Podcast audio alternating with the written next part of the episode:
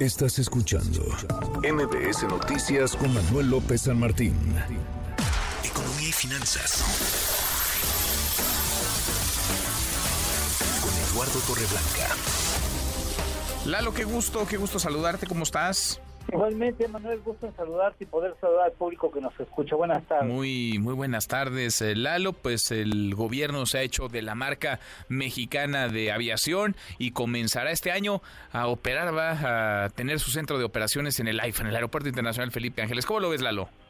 Pues mira, ojalá sea una historia de amor que resulte muy exitosa para propósitos del propio gobierno de los trabajadores, ex trabajadores de Mexicana Aviación y de esta nueva línea aérea, inicia con 10 aparatos, una carga, digamos, una carga financiera importante. Me parece que eh, para iniciar con una línea aérea con esa magnitud necesitarán más de 4 mil millones de pesos. Ojalá los pueda tener mucho éxito para que no comiencen con pérdidas y problemas.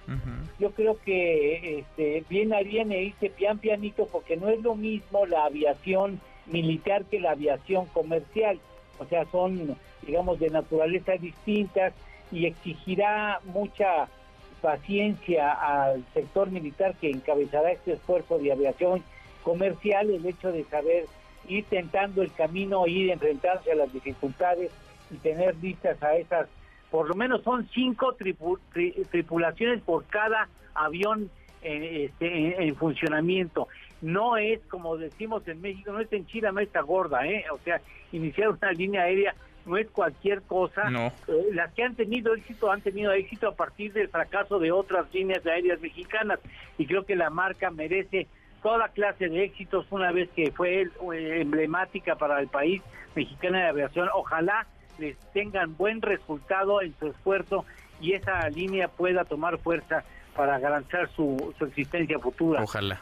Ojalá, y lo hemos platicado varias veces, entre más competencia, mejores precios, ¿no? Y mejor calidad en el servicio para los usuarios, para ti, para mí, para quienes nos escuchan. Ojalá este nuevo competidor abarate los precios y haga que la calidad sea mejor entre las aerolíneas que no necesariamente tienen la mejor de las reputaciones. Decía la secretaria de Gobernación Lalo esta mañana, Luisa María Alcalde, que con este acuerdo se logra justicia para más de 7 mil, son 7 mil 407 trabajadores de Mexicana. ¿Es cierto esto?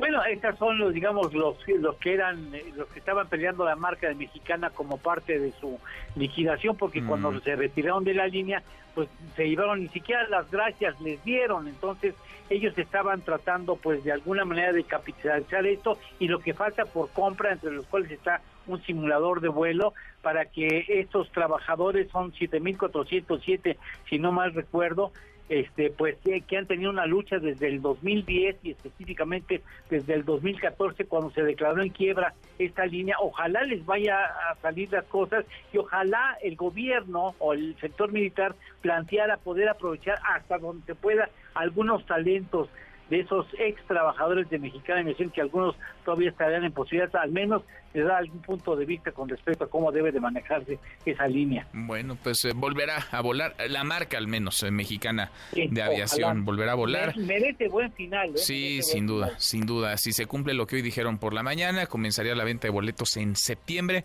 y en diciembre estarían volando los primeros aviones. ¿Tenemos, Lalo, tenemos postre? Claro que sí tiene que ver con el turismo. Fíjate, eh, hay que pensar en, terreno parejo. ¿eh? República Dominicana, destino turístico, 100 mil cuartos. Presupuesto para su promoción en el mundo, 50 millones de dólares, que son muy pocos, por supuesto. México, 900 mil cuartos de hotel, no 100 mil. 900 mil.